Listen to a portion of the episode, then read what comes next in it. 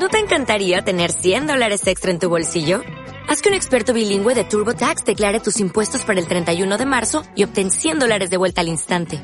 Porque no importa cuáles hayan sido tus logros del año pasado, TurboTax hace que cuenten. Obtén 100 dólares de vuelta y tus impuestos con 100% de precisión. Solo con Intuit TurboTax. Debes declarar para el 31 de marzo. Crédito solo aplicable al costo de la presentación federal con TurboTax Full Service. Oferta sujeta a cambios o cancelación en cualquier momento.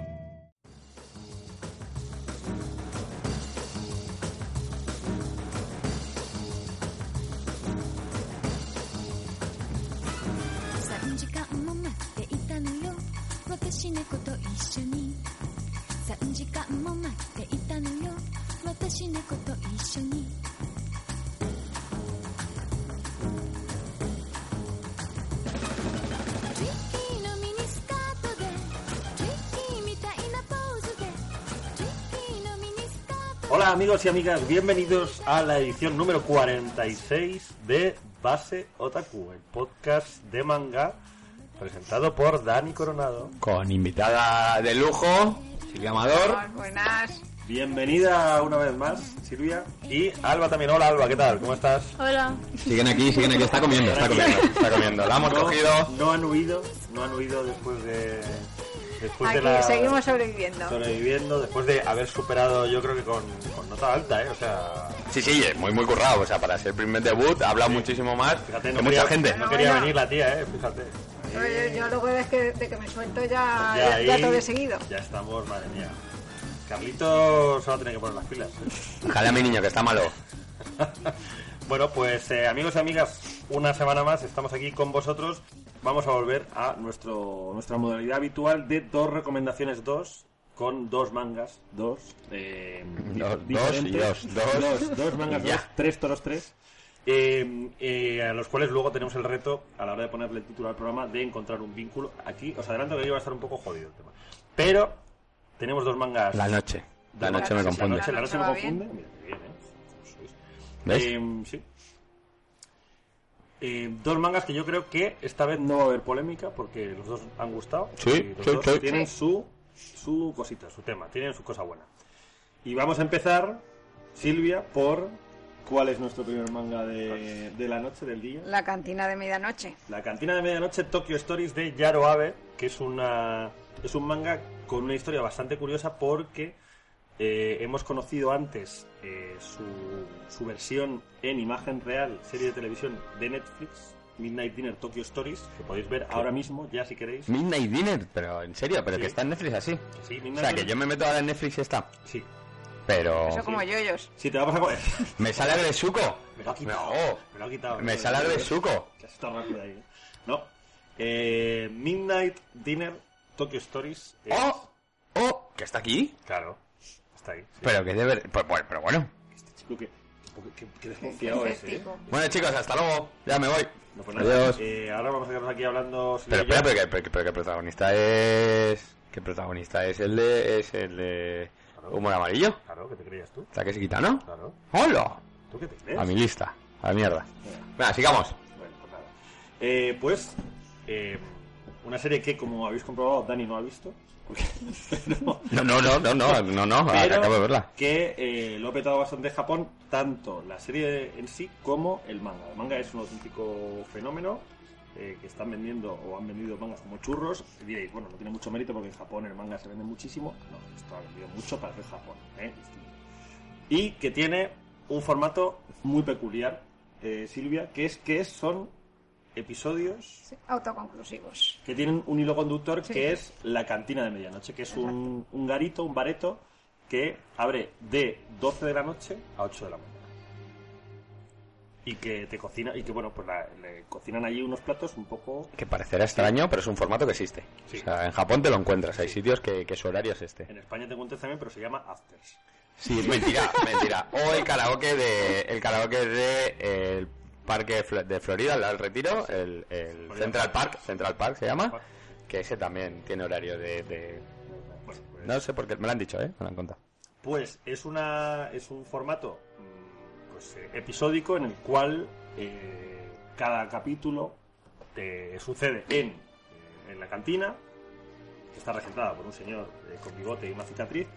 Que se quita, y que, y que va asociada a eh, un- una comida o un plato y un personaje. Bueno, hay una característica que te explican al principio que lo que te dice es que él no tiene menú o, o tiene un plato al día. Tiene un plato. Tiene un plato al día, pero luego tú vas y le pides y si le pides algo que te pueda cocinar, él te lo cocina. Exacto. Tiene la característica también de que el tipo cocina como Los Ángeles, Takeshi Kitano, like, like a Chicote. O sea, están ahí de le voy a enseñar esto ya Chicote, que se va a partir la polla. Yo creo que sí, habría que hacer- me podría hacer una versión española eh, y que el protagonista fuese Chicote. Pues Mira, Que sería, ¿no? Eh, la cantina de Chicote, Chueca Stories, ¿no? Como tiene el. eh, el- ya no, ya no. Ah, bueno, sí, claro, tiene el Yakitoro lo tiene allí. el ahí en Chueca, pues eso.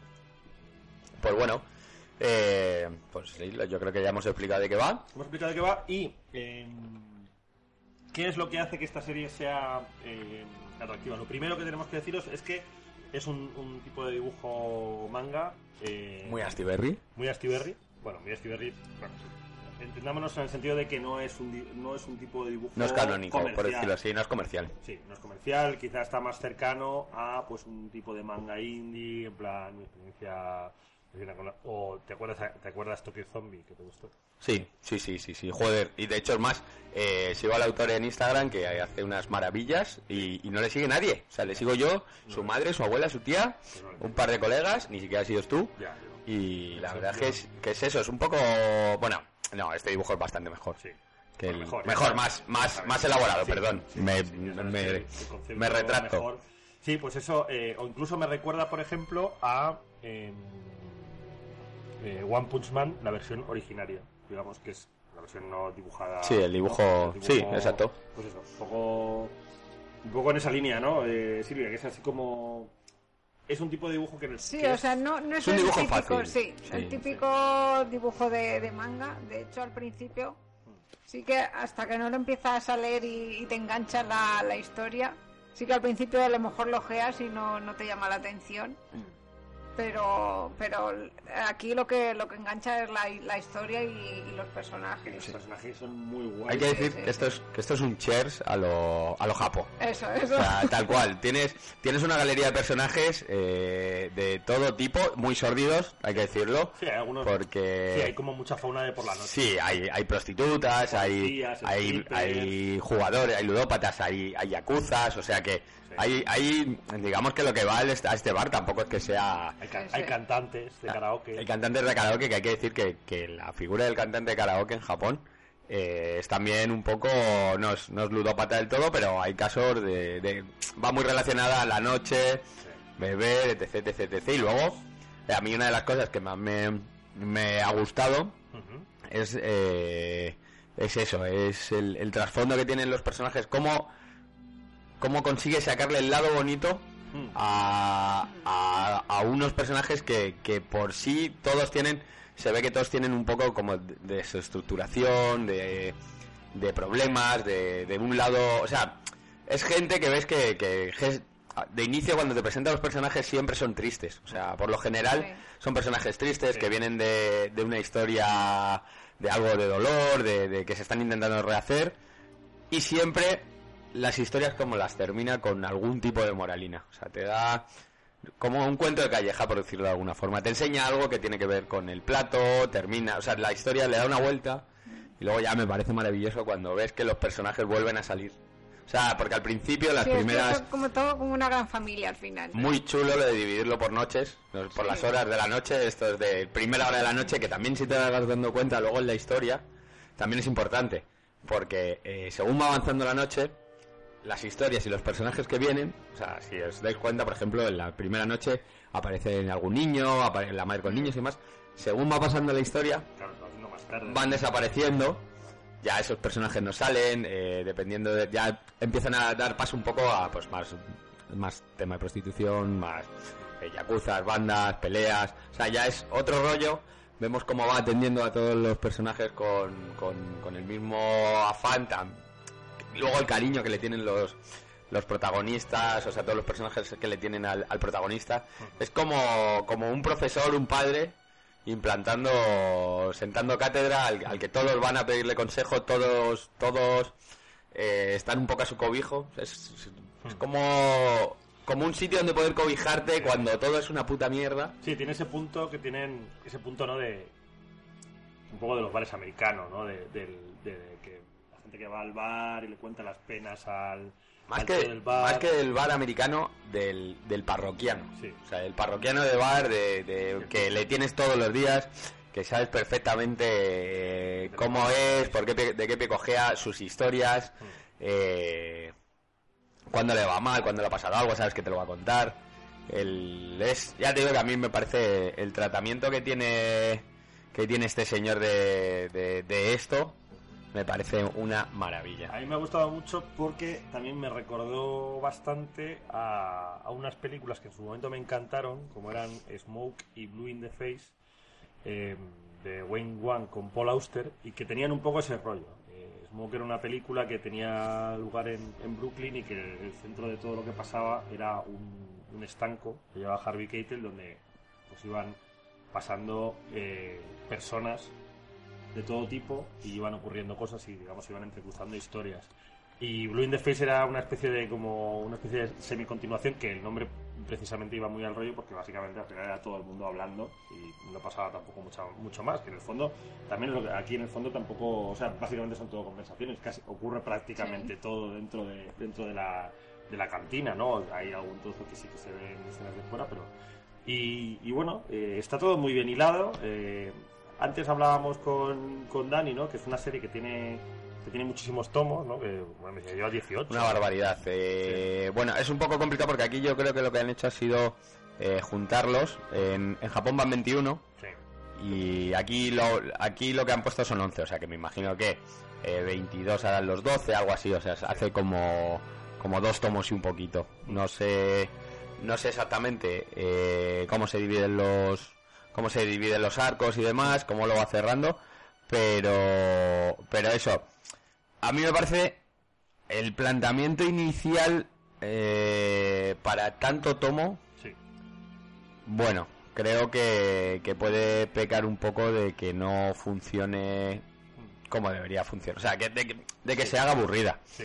Lo bueno realmente, y esto también lo comentábamos Silvia, que que como son historias autoconclusivas, tampoco tienes la necesidad imperiosa de, de decir, bueno, es que o sea, en realidad te puedes comprar cualquier tomo. Sí, no, exacto. O sea, como no hay, digamos, una historia luego gen- central que sea un hilo conductor, realmente en el momento que Sí. tú te cansas de las historias, pues, o incluso te lees medio tomo y al cabo del tiempo lo sigues Sí. leyendo, no, no tienes por qué continuar la, la historia, o incluso te puedes leer historias salteadas y, y no hay ningún problema. Sí, lo, lo bueno es que realmente yo creo que una vez entras dentro de la fórmula y te gusta, eh, pues hay un momento en el que dices, pues, hombre, a lo mejor no tienes eso, la necesidad de decir, pues me lo tengo que comprar ya porque me quedé colgado el eh, que, que le pasó a tal o que le pasó a cual, pero sí que es verdad que si te mola, pues te va a gustar seguir leyendo de vez en cuando. Sí, además, eh, Es muy agradecido, aparte, porque no, o sea, no tienes ninguna presión por decir, buf, madre mía, llevo medio tomo y ahora me Sí, lo tengo no, que de, acabar". de estas historias que a lo mejor como las dejes un mes ya no te acuerdas, estás Claro. olvidado de los personajes. muy o de línea, lo que- sí, muy línea. Además, eh, Astiberri y Orejero está bien porque puedes ver para lector de manga o para lector de, Sí,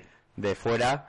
Y, y fíjate, yo creo que, que, que, es- que es eso, una serie que te puedes leer. No, de hecho, no creo ni que se vayan a dar mucha prisa en, en editarlo. O sea, han sacado el primero, no han anunciado cuando sacarán el segundo. O sea que yo creo que sus seis meses va a pasar un poco como el de Mi- Mizazuki, este, Sí, el de. como con Kitaro, por con ejemplo. Kitaro, Sí, con las historias de Kitaro. Voy a decir que el, el ejemplo es exactamente el mismo porque Kitaro lo, lo sacan con mucha tranquilidad, también son historias cortas, eh, son como pequeños relatitos, entonces, bueno, pues yo creo que llevan, no sé cuántos tomos llevan, de Kitaro, llevan seis o siete, a lo mejor sacan uno o dos al año y, y tranquilamente, al final eh, Astiberri lo, bueno que tiene o, o lo que en cierto modo les beneficia es que al no ser una editorial eh, centrada en el, en el manga, pues bueno, van sacando manga eh, según les interesa y digamos cosas que les parecen interesantes o que se ajustan un poco al, al público Astiberri.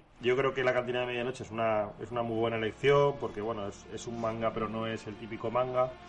Eh, creo que, que puede tener tirón para la gente que le haya gustado la, la serie de Netflix, aunque, bueno, tampoco sé hasta qué punto aquí en España ha sido como una, una locura.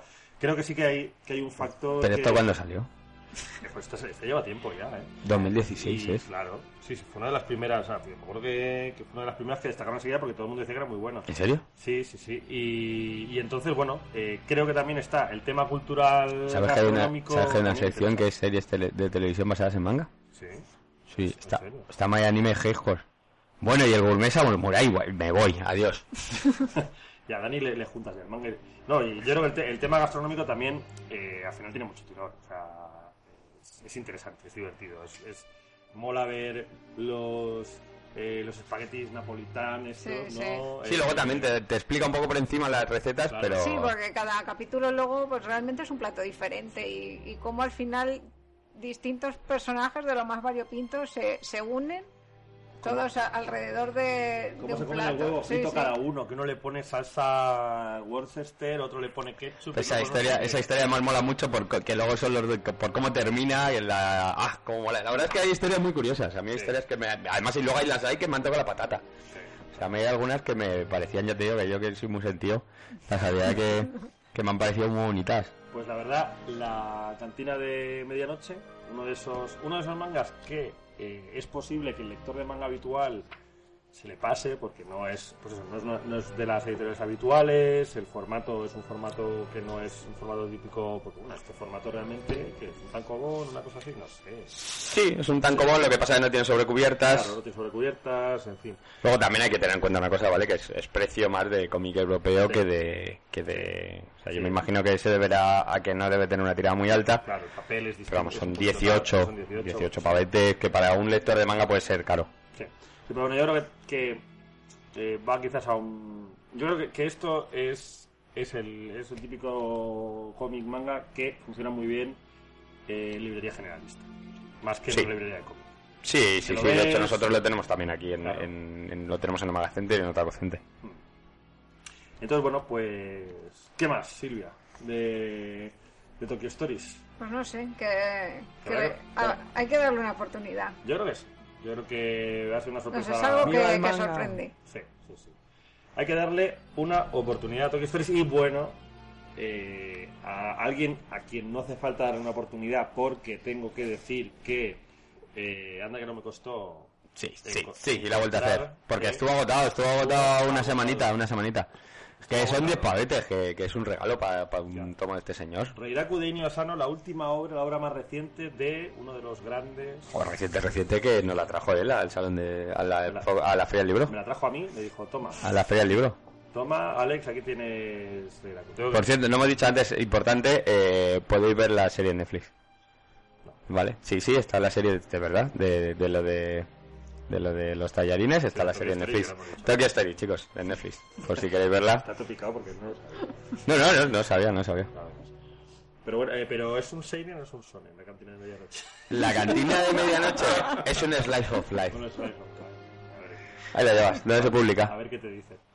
Bueno, pues eh, Reiraku de Inuyasano, ¿qué podemos decir de Inuyasano que no sepáis? Pues no podemos decir nada porque ya, uno, Pues- que lo hicimos todo en el especial Inuyasano que hicimos. Capítulo, y- os recordamos, os recordamos por si, por si no lo habéis escuchado antes y, os habéis, y nos habéis conocido en este, Sí. en este base otaku número 46, que no lo hemos dicho, ya vamos tan sobrados. En estos 20 segundos, si no os habéis quedado con las 47 veces que os hemos dicho que tenemos un especial Inuyasano, os lo repetimos. Otaku, Lo otaku repetimos. 20, 20, 20. muy importante.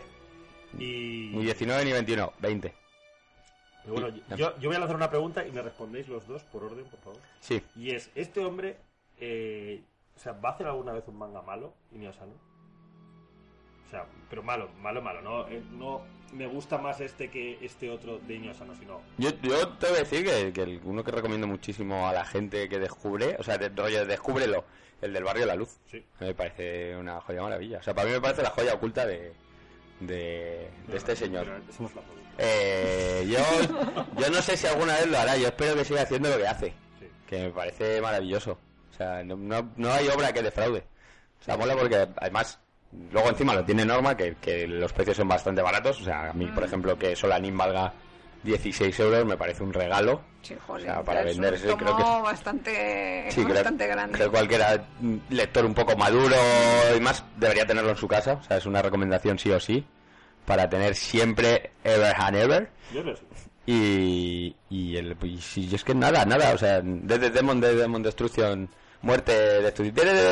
Que, que, como dijimos ya en el anterior programa, ha vuelto a hacer. Ha vuelto a hacer. ¿Y Pues- tú qué dices, Silvia? ¿Tú crees que Ineos no es capaz de hacer un manga malo? A lo mejor, a lo mejor cuando, cuando tenga un buen día. Ya no. no. el día que sea feliz. El día que, se, que sea feliz, se enamore, Ya, ¿eh? Porque... tenga una familia, perro, a lo Este mejor. chaval, yo yo tengo que decir una A cosa, este chaval es del 80, es del 80, es un año buenísimo, buenísimo, maravilloso, todo lo que hemos nacido en el 80 somos maravillosos y buenísimos, lo hacemos todo bien. Sí que es verdad que, te- que es un tío que tiene que ser especialito, ¿no? Sí, sí, no, tiene... Sí, No sé. a, a poco que, que, su, que su vida refleje, o sea, que, su, que su- sus mangas reflejen eh, su- sus inquietudes vitales, es mal asunto. ¿eh? No me dicen que Reiraku es su obra más personal, o sea, de... Pues yo creo que dicen que es la más personal eh, porque no ves. salen cosas, porque no salen cosas Sobrenaturales. sobrenaturales. Ya está. Pero, no, bueno, sí, yo creo que el tipo, esto además nos podría decir mucho Mar Bernabé, que ha estado con él, la ha entrevistado varias veces y demás, cuando estuvo aquí estuvo con él acompañándole todo el rato y seguro que sabe muchas más cosas. Pues cuente, llama, Ma- llama Mark, Mark. Mark, llama, cuando, ahora cuando estés escuchando, Mark, llama. pues tenemos pendiente, yo, yo el invitado está al programa también, pasa que es más complicado. Lo que pasa es que hemos querido empezar por lo importante que es traer a Silvia y luego ya, pues. una de nuestras primeras ya- oyentes, maravilloso, que, que esto es un llamamiento a todo el que quiera pasar, está invitadísimo, o sea, que sepáis que... Todo tampoco, todo tampoco. Solo, Hombre, el que solo, quiera. Solo, solo oyentes que nos aporten como Silvia. Bueno, pero que... que, que, que, que ha estado ahí puede- al pie del cañón, ahí desde el principio comentando, sugiriendo. Exacto es, exacto es. Y... no podemos devaluar eh, a nuestro, nuestra audiencia.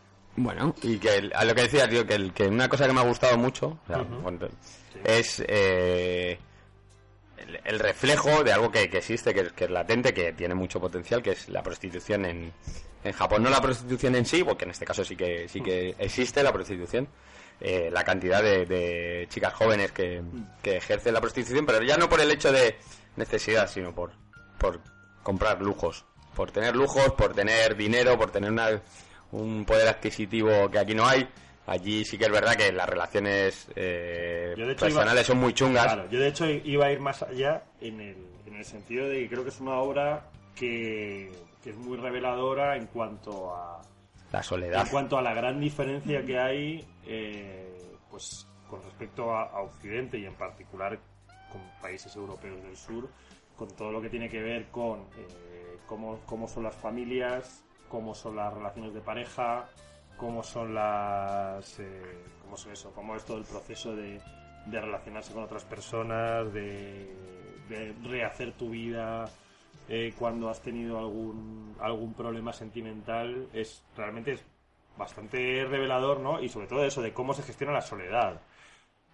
Eso, y luego, por, por una vez más, volvemos a ver lo que también hablábamos, el, lo duro que es el mundo del manga. Sabemos que, y, y lo importante que es para ellos su carrera, lo que se centra, o sea, lo tenemos en las dos imágenes, en la de la, tanto el de la mujer, Sí. que es su, su editora, como, como él, que está obsesionado. el grandísimo o sea la, la grandísima presión que tienes para eh, si, si has sido un autor que has tenido un éxito qué hacer después como bueno esto realmente es aplicable a mogollón otras disciplinas la gente que los músicos que tienen un grandísimo éxito con un disco luego tienen que sacar otro disco y es un problema porque dices qué haces Eh, pero eh, en particular pues sí un mundo tan competitivo como es el, de- el del manga um, donde hay tantas posibilidades de trabajar pero también pues eso, muchísima, muchísima oferta y como vemos, mucha precariedad también, porque vemos ahí un poco cómo se mueven y cómo funcionan los ayudantes y la gente Sí. que está intentando empezar y no lo tienen nada fácil, ¿no? Y eh, es, es muy interesante. Realmente, eh, haciendo un resumen muy, muy corto y pisando un poco el- la sección de Dani, podríamos decir que en resumen, Reiraku eh, cuenta la historia de un autor de manga de, de cierto éxito, de bastante éxito, que está en crisis. Eh, Sí, porque además está en una crisis. está en una Esto- crisis personal, y, o sea, creativa. Si por conociera a. Álvaro Ortiz, este hombre no estaría preocupado. Eso ha sido pobre Álvaro. No, hombre, no, pero sí, no, por eso sé por qué Álvaro, desde que yo lo conozco, está en crisis. No porque, no porque sea malo, si es él. Es él el que te lo dice, además. No me apetece. Pero bueno, que los... Mejor, Álvaro, no te leas reír tú, por favor. No, o sí, oye, a lo mejor. No sé, igual es la idea. Lo mismo se lo habrá Eh, leído. no lo sé. Eh, bueno, el caso es que eh, es un, un autor de manga en crisis personal, eh, creativa, artística, existencial, a, a todos los niveles. Realmente está hecho polvo. Sí, sí, ¿eh? no, además se nota que por eso es alguien que, que está completamente desmotivado Mm. después de haber tenido un éxito y, y que no sabe cómo continuar y, y ves ahí a, a su editor que le está presionando para que haga algo y, y él va, va dando largas. Y que- incluso acaba el editor. Hay un momento que parece que prácticamente se rinde y dice, mira. O sea, haz lo que quieras. Sí, sí. Cuando- si me quieres entregar algo, me lo entregas y... Es, es una, realmente es, es muy curioso porque es, es un abandono, o sea, hay un momento en el cual realmente él parece que ni sufre ni padece, o sea, ni siente Sí, ni no, o padece. sea, como se- que se abandona a sí mismo y, y al final, pues eso, la, digamos, el único refugio que tiene es, eh, pues, cuando a la prostituta que, Sí, buscar ahí... sí. claro, es básicamente su único refugio, su, Mm. Sí, porque su además... vía de escape y... Sí, Además hay una cosa que a mí me llama mucho la atención. Empieza contándote la historia de- del primer amor este que tuvo, Sí. la chica de los ojos de gato. Parece ser, cuando se encuentra con la segunda chica, eh, parece Eh, ser que va a ser que va a ser ella o algo así, o que va a tener Sí, algo que ver. la no sé, que... Y da luego ahí un giro de... Claro, eso es una, eso es una cosa que, que hemos comentado en, en otras ocasiones y... O sea, como que mete mucho personaje, pero Claro, y, juega mucho a la ambigüedad y- Sí. y, mucho a decir a que realmente no te acaba de decir nunca claro si el, si te está contando una historia y si esa persona es la misma persona o simplemente o sea a mí una de las cosas que me gusta mucho de Iñosano y esto lo hemos comentado también en pues sin ir más lejos el programa pasado es que él eh, genera digamos unos ambientes y genera unas situaciones en las cuales en el fondo no deja nada cerrado o hay cosas que no las deja cerrar. No te dice de una manera completamente textual eh, esta chica o sea mm, este tío está rayado porque eh, tuvo una relación traumática cuando era joven de la cual no se ha recuperado y ahora se dedica a buscar chicas que sean iguales que, que su primer amor por ejemplo. O eh, se ha reencontrado con su primer amor y no te lo o sea realmente no hay no hay ninguna no hay ninguna respuesta correcta pero tampoco hay ninguna respuesta incorrecta. Con Sí, lo sí, no, cual es- te puedes montar un poco tu película y te quedas ahí como enganchado no te quedas ahí pensando te acabas el tomo y dices pero esto entonces tal". y eso es una cosa que Iñigo Sano sabe hacer súper bien que yo creo que que, se ha que es una de sus características de, de eso de de que te interesas, te metes en el rollo, pero luego siempre te deja algún cabo suelto que, que dices, esto realmente lo hace así porque el tío es muy perro y, y no ha sabido atarlo bien, o porque es un genio y, y- y me quiere dejar aquí todo. No todo sé, además que hace que, que te metas en, en la historia y, y empatices con los, con los personajes y luego pues eso, ya llegas a la última página y, y ya Claro, está, y y, ya y está. se ha terminado, ¿no? Claro. Y, y dices, vale, ¿y qué pasa después? Claro, claro. What, what next? Sobre todo, me parece que tiene mucho mérito que siempre nos consigue hacer empatizar con personajes que en el fondo, en algunas ocasiones, son un poco lo peor, porque aquí realmente. Sí, sí, no, Aquí sí. realmente lo- el, o sea, el protagonista, la, la, digamos, la- los secundarios, tal, tampoco hay nadie que digas eh, que son maravillosos, porque el protagonista en el fondo, a ver, Me parece, chico, Claro, pabila un poco. O sea, espabila, ¿no?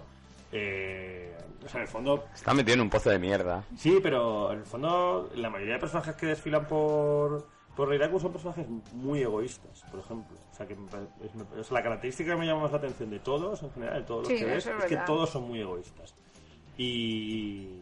O sea, porque la, la mujer de él es egoísta, él es muy egoísta, incluso... Es que, fíjate, yo creo que ahí eh, cometemos el error de, de un poco de pensarlo desde nuestro punto de vista de nuestras experiencias y nuestros valores, Ya, pero es que para ellos, eh, cuando lo más importante es su carrera, lo más importante es su carrera. Incluso lo vemos en muchísimos mangas, vemos lo de marcharse a otra ciudad y que, y que todo el mundo entienda que desapareces porque estás en otra ciudad, porque estás trabajando, no tienes otra cosa que hacer, los mil millones de horas extras, eh, los, las- los padres que solamente, los salarymen que solamente eh, vuelven a casa para, para dormir y poco más, que lo importante es que lleven dinero a sus hijos, que incluso sus propios hijos son los que muchas veces les, les echan en cara su posición, que no tienen dinero y demás.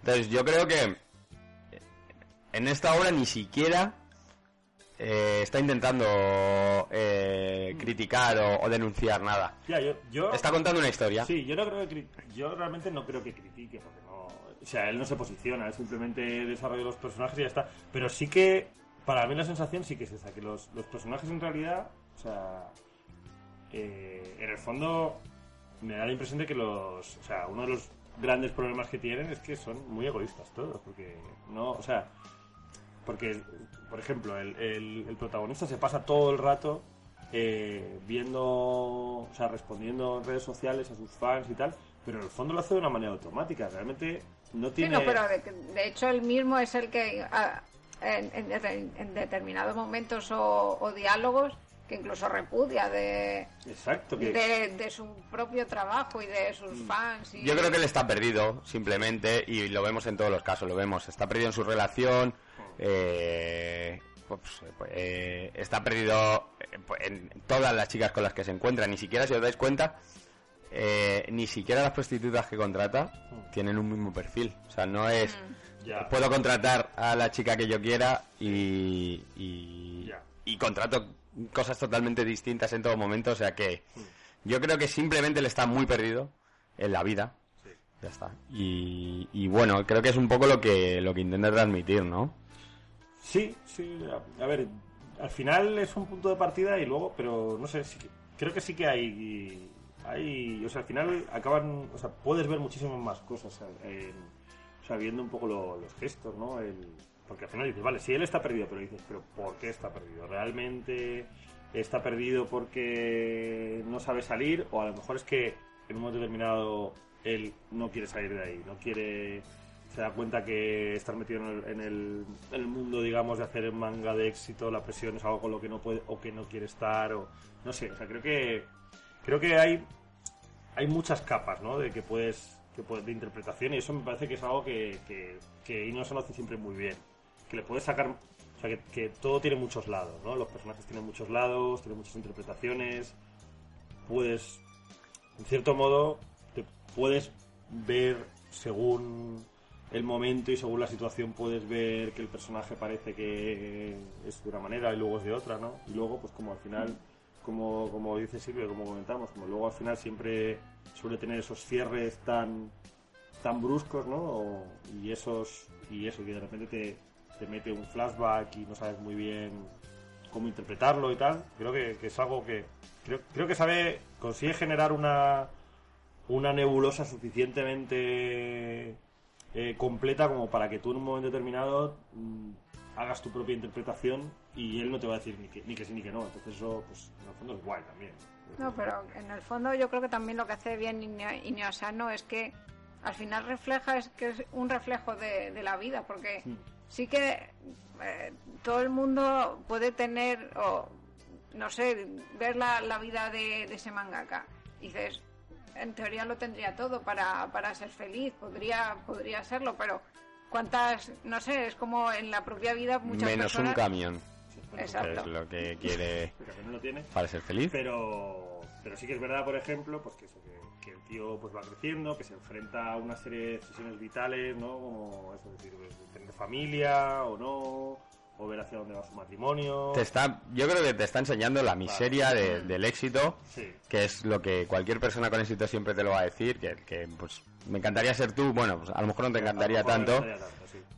y es que creo que ya está, o sea, él no quiere ni Mm. siquiera pues to- todo, el tema de la prostitución, que me parece un, un tema bastante llamativo, por, por volvemos a lo mismo, que estamos hablando de chicas de instituto, eh, y que es algo muy común, que incluso hay agencias, que es lo que, Sí, lo es lo que os decía, que hay una cosa que... de una manera súper abierta y... Totalmente, que es y- una cosa que pasa mucho. Sí, sí, sí. O sea- Y yo creo que en, cierto modo, eh, pues igual que igual que cuenta, eh, igual que cuenta cómo funciona el, el protagonista y cómo es ser un autor de manga o cómo, o cómo va pues el rollo de que tengas un editor y de repente el editor pase de apoyarte a apostar por un, por un dibujante de manga nuevo, etcétera, y, lo trata con, con bastante normalidad. Creo que esto lo trata también como algo que, que es en plan de, no mira, es que esto, en Japón esto ocurre. O sea, eh, hay gente que, que está sola, que tienen problemas de comunicación, que tienen problemas afectivos y que recurren a esto de una manera, que aparte que es algo que está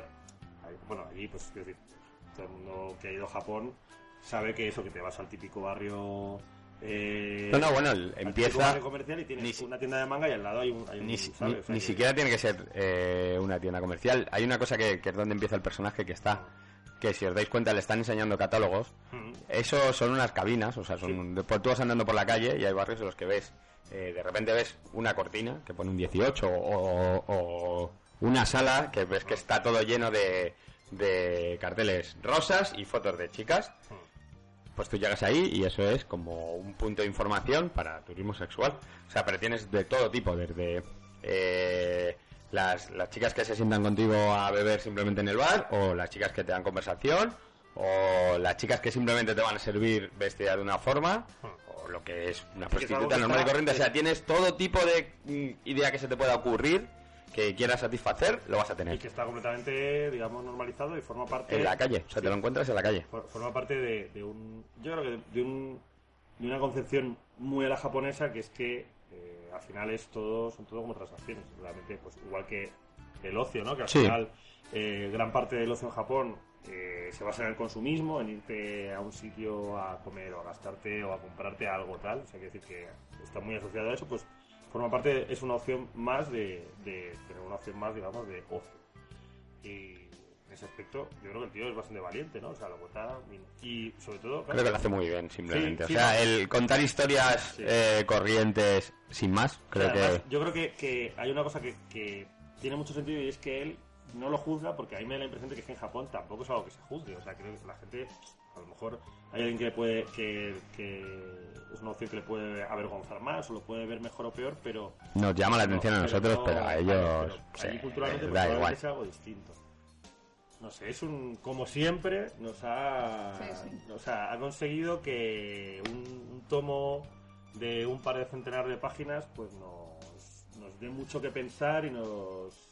Y, y dé mucho que hablar, ¿no? Al final creo Totalmente que, de acuerdo. creo que es una de las es una de las grandes virtudes que tiene no como, como autor y creo que es una de las cosas que también hace que sea alguien tan especial y que tenga tantísimo éxito que sus historias son siempre son siempre son interesantes siempre te dan que pensar siempre te permiten eh, hacer ahí lecturas darle vueltas no es en plan de bueno vale venga si me lo he leído ya está otra cosa mañana ya no sé no o sea tienes ahí es. Inio es un genio. pues Ah. sí Inio, eh, así es Inio Así que, pues bueno, yo creo que...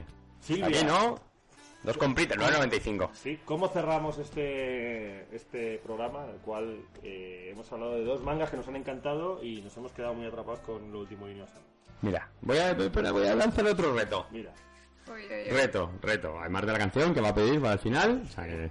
Joder, otra vez. Ah, vete pensándolo. Que nos diga uno de los mangas que reseñamos en el siguiente programa. ajá. Te dejamos elegir. Uf. A ver, Eh, Pues. Ese no, otro. No sé. Algo así de.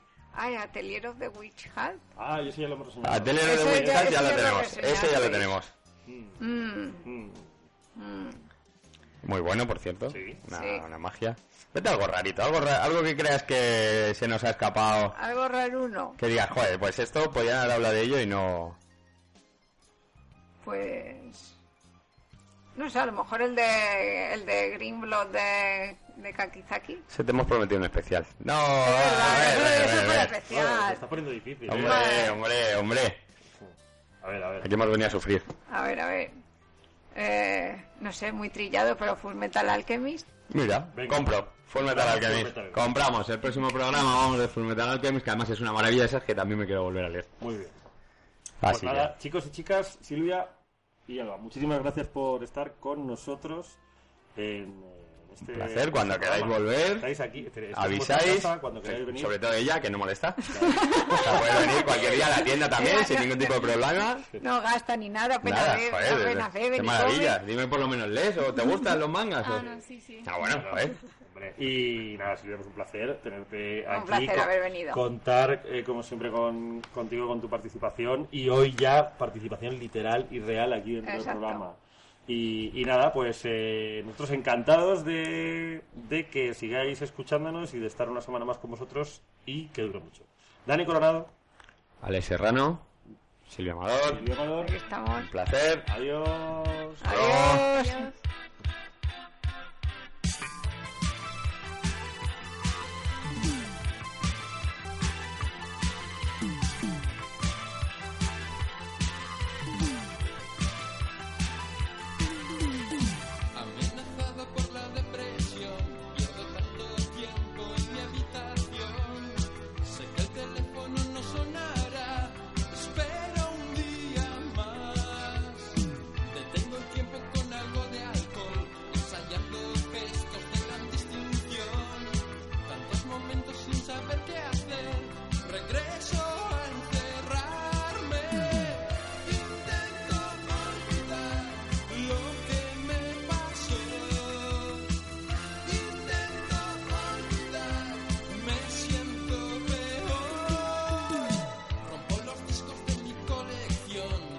las palabras.